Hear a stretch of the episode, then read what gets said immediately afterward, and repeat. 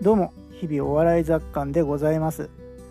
えー、私事で恐縮なんですけれども、まあ、英会話を習得したいと思いましてですね昨日英会話教室の初回無料レッスンの方に行ってまいりました。えー、まあ、僕は学校出てからですねもう10年以上英語をしゃべるっていうことがなかったので、えー、どんなもんかなと思って、まあ、挑んだんですね。まあ、とはいえこう英文を読むことはよくあったし、えー、まあ、自分でこう英語のポッドキャストを聞くなりしてですねなんとなくこう語学習熟というか、ま、習得に、えー、努力はしていたので多少喋れるかなっていう淡い期待感あったんですけれどもまあその期待は粉々に、え、打ち砕かれました。もう、まあ、いざですねそのネイティブの先生を目の前にして英語で話しかけられた時もうただただ、えー、いい年したおっさんが小鹿のようにプルプルと震えているしかないという、えー、そういう状態になりまして、えー、本当に自分の英語力というものに非常に落胆しました。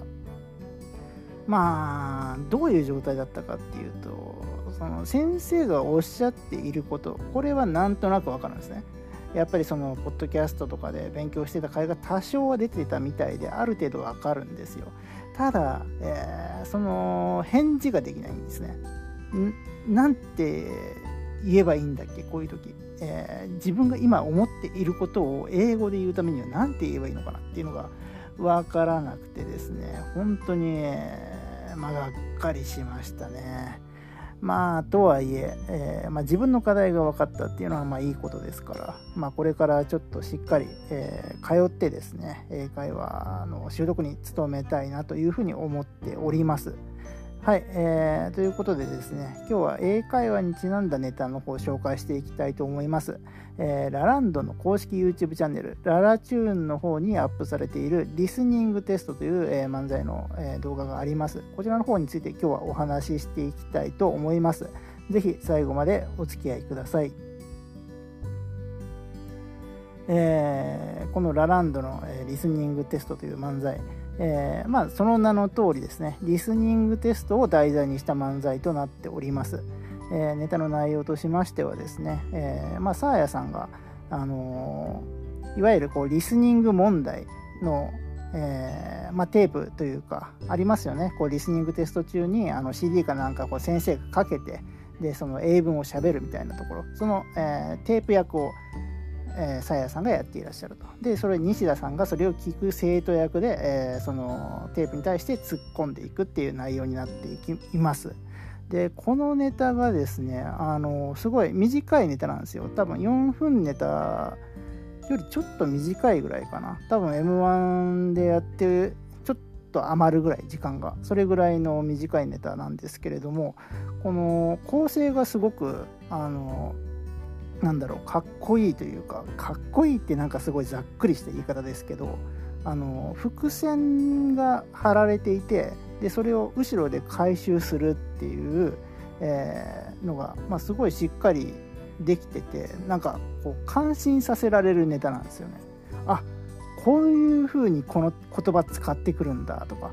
あこの言葉こう後で回収してくるんだみたいな同じこと2回言いましたけど、まあ、そういう感じの、えー、驚きがあるというかその感心させられる惚れ惚れさせられるそういうネタだったなと思います。あとなんかそうですねこのネタの内容的に、えー、そのラランドの何て言うんだろうなその2人のコンビの関係みたいな関係というか立ち位置ポジションみたいなのが出てるのもなんか面白いポイントだなと思いました。まああのそのサーヤさんは、えー、その英文をしゃべるっていうポジションなので、まあ、基本的にずっと英語喋ってるんですね。でまあその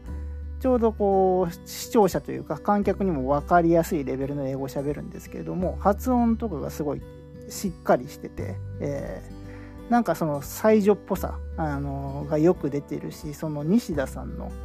西田さんで合ってると思うんですけど、え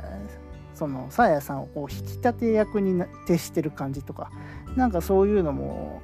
よく出ててですねなんかラランドっぽいネタだなっていう感じがしました、えー、結構おすすめのネタなだし、えー、短くてこうピリッとこう効いたあの山椒みたいな、えーまあ、小粒でピリッと辛いみたいなですねスパイシーな、えー、短くて楽しめるネタになっておりますので、えーまあ、ぜひね、えー、お暇な方は見ていただけると面白い体験になるかなというふうに思っております。ということで、えー、本日はラランドさんの、えー、リスニングテストという漫才についてお話しさせていただきました。ぜひ、えー、最後まで聞いていただいてありがとうございました。またよろしくお願いいたします。